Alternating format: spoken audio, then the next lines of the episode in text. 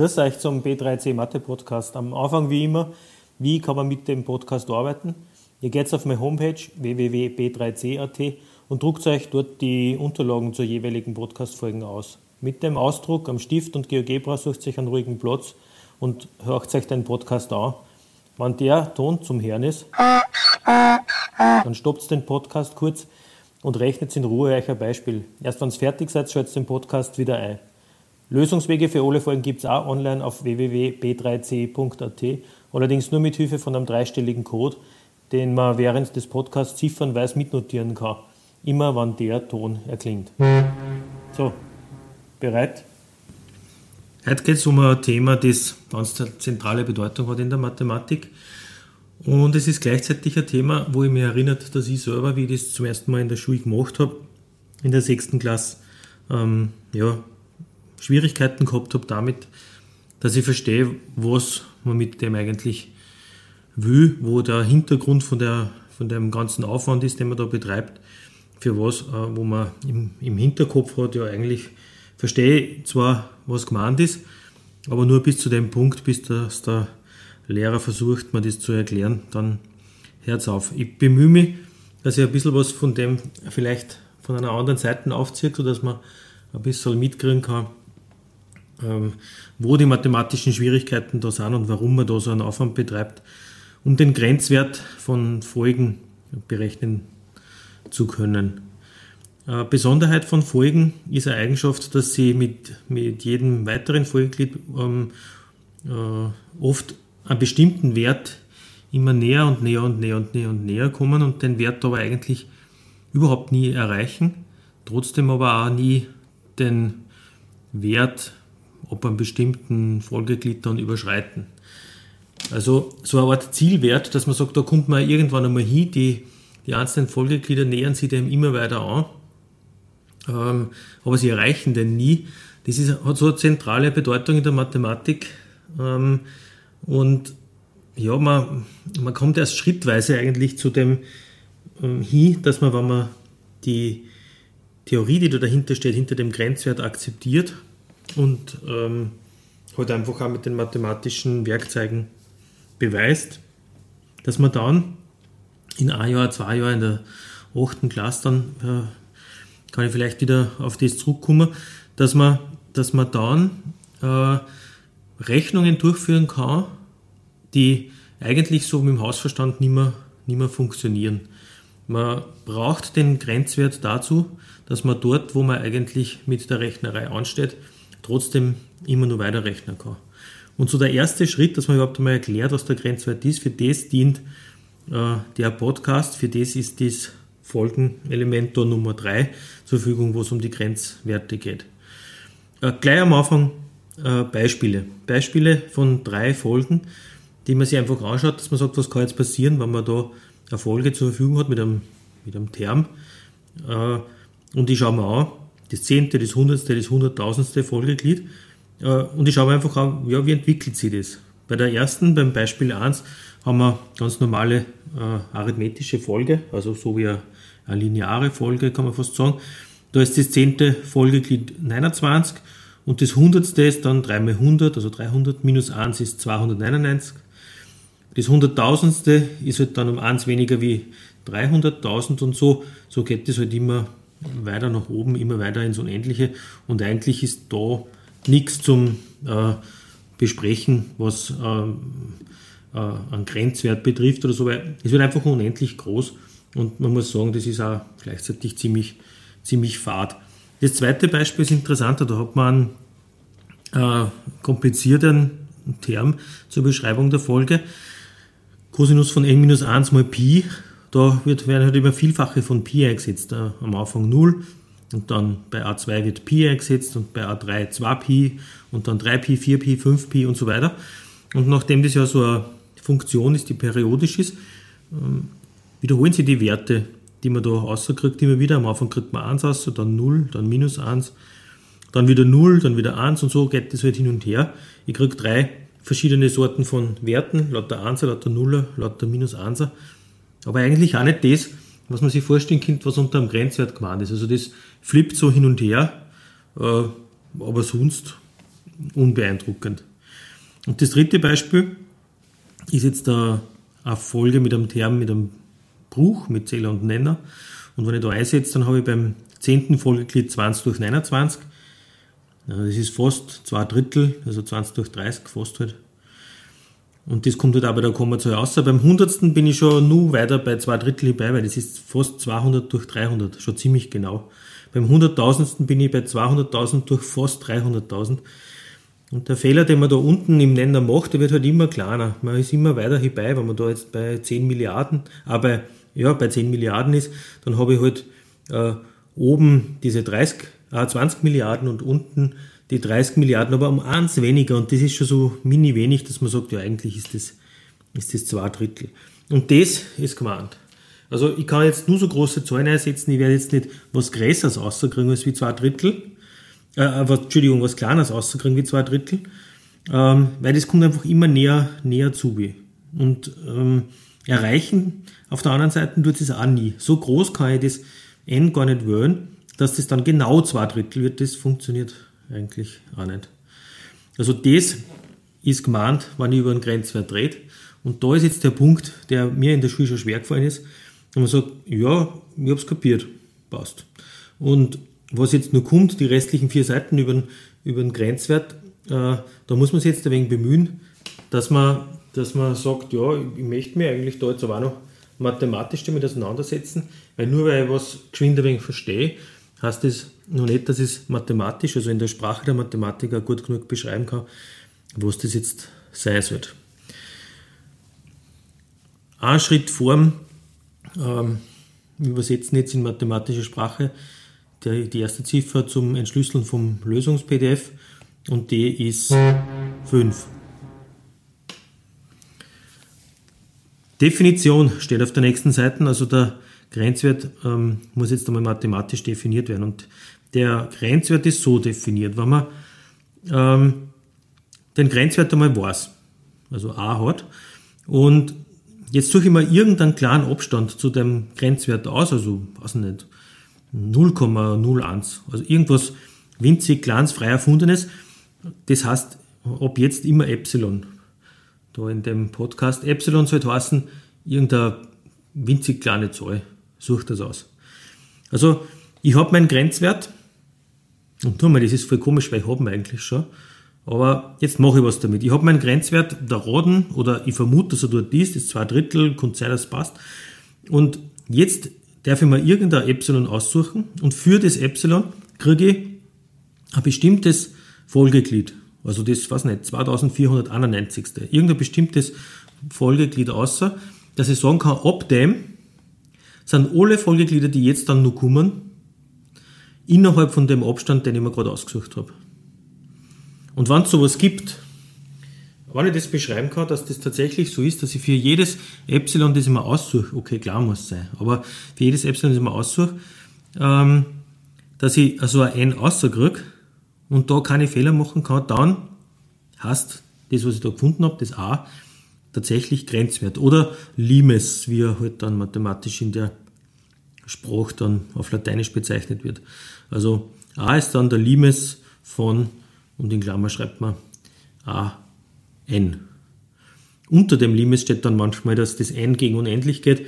Das heißt also, dass ich mir das dann anschaue, wenn das n riesig groß wird, ist a der Wert, der dann rauskommt, wenn ich das praktisch bis zum St. Nimmerleinstag betreibe. Ja, jetzt, äh, jetzt hat man praktisch den Grenzwert schon vorher gehabt, nämlich das a, das ist aber in der Definition schon vorher da, bevor man überhaupt bewiesen hat, dass es ist. Und also zum dritten Mal komme ich jetzt auf das Thema zurück, ist okay. Ich kann ausrechnen, aber mathematisch interessant wird sein, dass ich beweise, dass das stimmt, was ich glaube, dass der Grenzwert ist.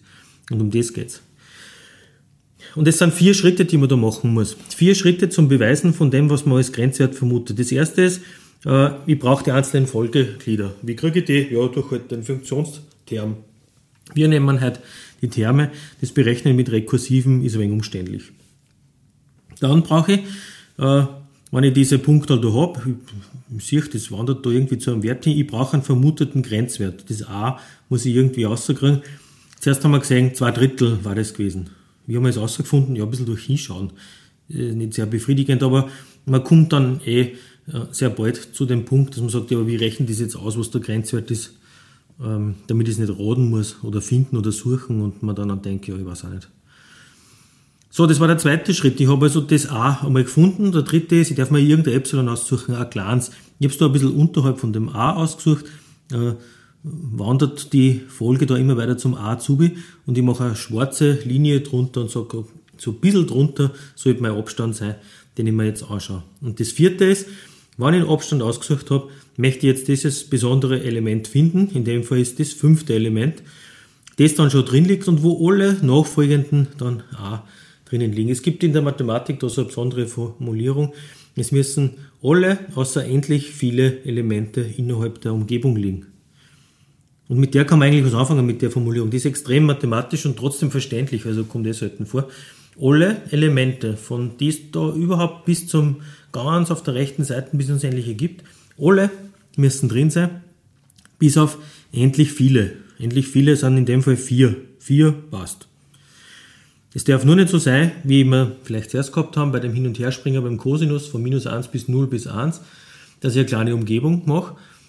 Und, und ich habe dann unendlich viel Einser bis zum Schluss drinnen, aber es sind auch unendlich viel minus Einser aus der Umgebung heraus.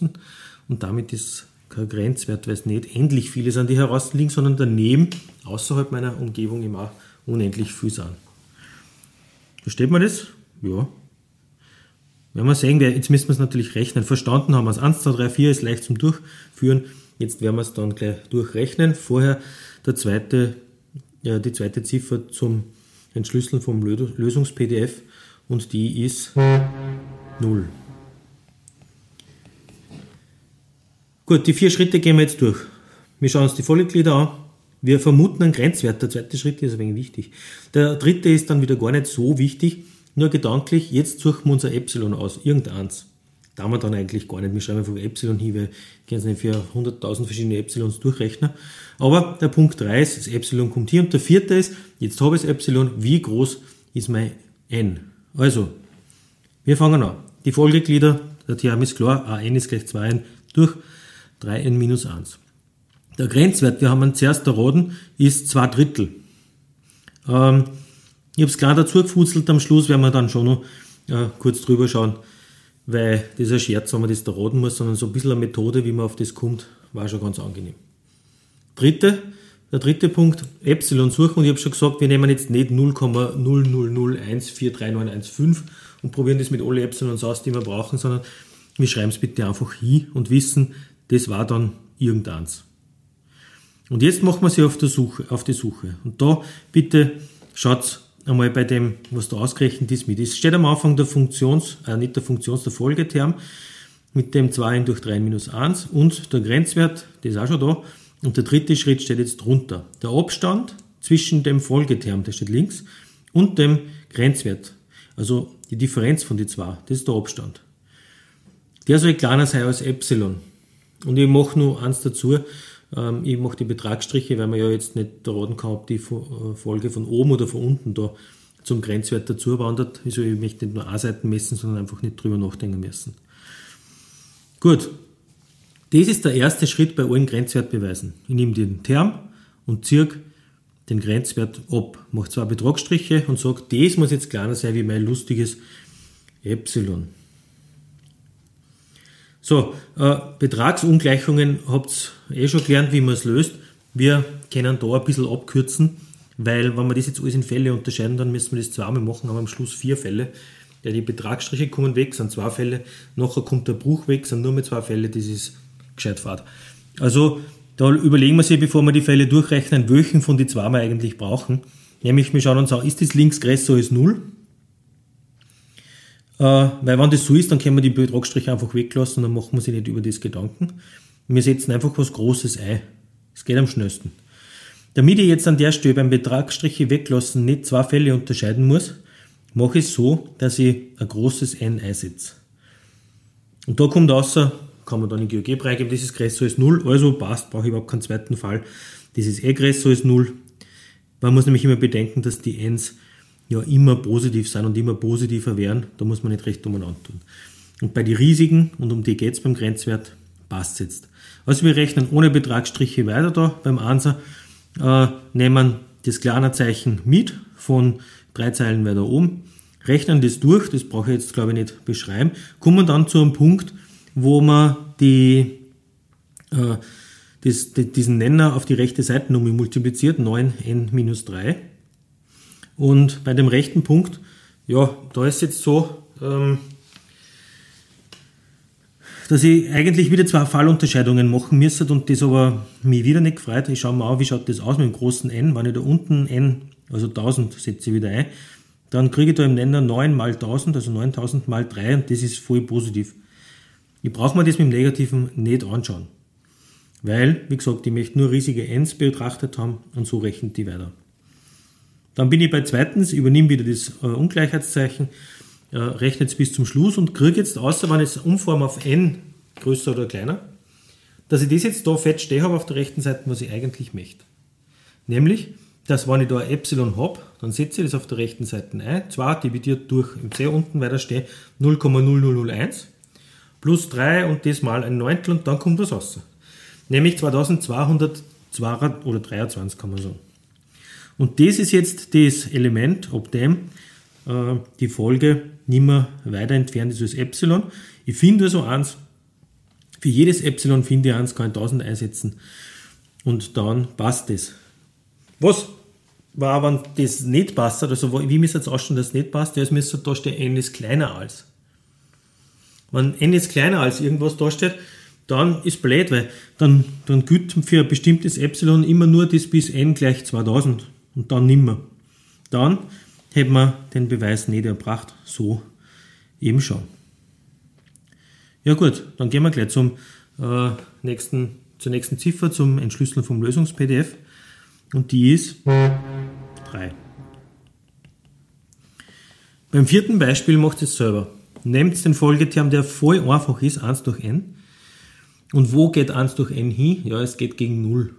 Wenn ich n ganz groß einsetze, also n für 100.000, dann kommt ein 100.000 raus und das ist schon fast 0.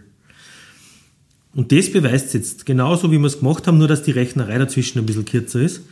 Ähm, schaut euch an, wie man den Beweis durchführt und vorher mal schaut euch dann in der Lösung, ob ihr es richtig gemacht habt. Wann der Grenzwert bewiesen ist, dann darf man hinschreiben, dass man den Limes gefunden hat. Und die Schreibweise für den Limes habe ich oben schon mal stehen gehabt. Die schaut dann so aus, dass der Grenzwert für n gegen unendlich, das steht drunter von 1 durch n, gleich 0 ist. So liest man das und so schreibt man das. So, und jetzt noch ganz zum Schluss. Äh, wie kommt man jetzt auf einen Grenzwert, wenn man das jetzt nicht so da raten will? Zwei Beispiele habe ich da stehen. Und zwar das erste Beispiel ähm, ist wieder dieses, wo wir eh schon zwei Drittel dauernd rausgekriegt haben. Einfach zum Vorzeigen, wie man das macht. Man kürzt den Bruch, der da steht. Und zwar kürzt man durch die höchste Potenz von n. Schaut gleich drunter. Ich dividiere oben durch n und unten durch n. Das darf ich immer machen, weil Kürzen von einem Bruch verändert ja nichts. Dann steht oben nicht mehr 2n, sondern das n fällt weg, also oben steht 2. Und unten muss ich beides durch n dividieren, also der Dreier da ist dann weg und beim 1er geht's nicht. Beim Ansatz steht 1 durch n dort. Das heißt, es steht dann da, der Grenzwert von 2, dividiert durch 3 minus 1 durch n. Und das ist ganz originell, weil wenn das n riesig groß wird, dann wird 1 durch n 0. Habt ihr gerade selber bewiesen. Und dann kann man es hinschreiben, weil dann ist der Limes von dem Grenzwert ist 2 durch 3 minus 0. Und das ist 2 Drittel.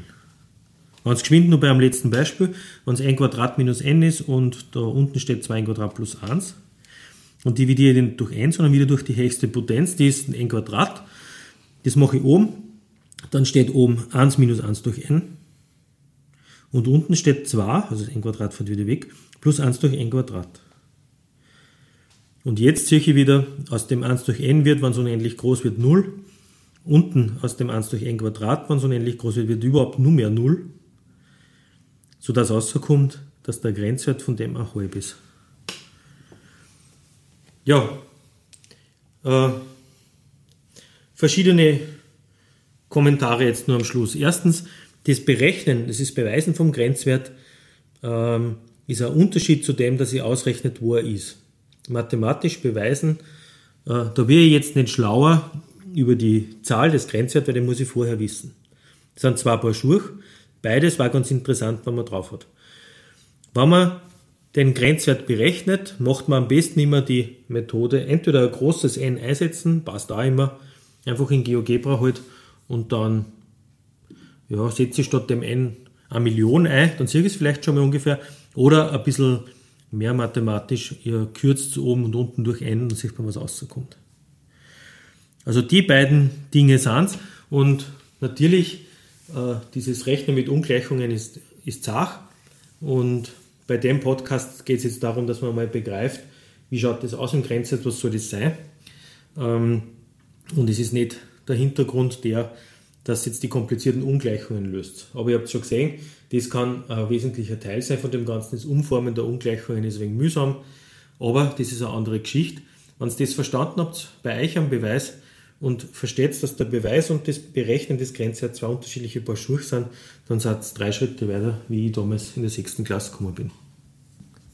So, da, das war's schon wieder. Die Verabschiedung ist wie immer kurz. Bis zum nächsten Mal auf B3C.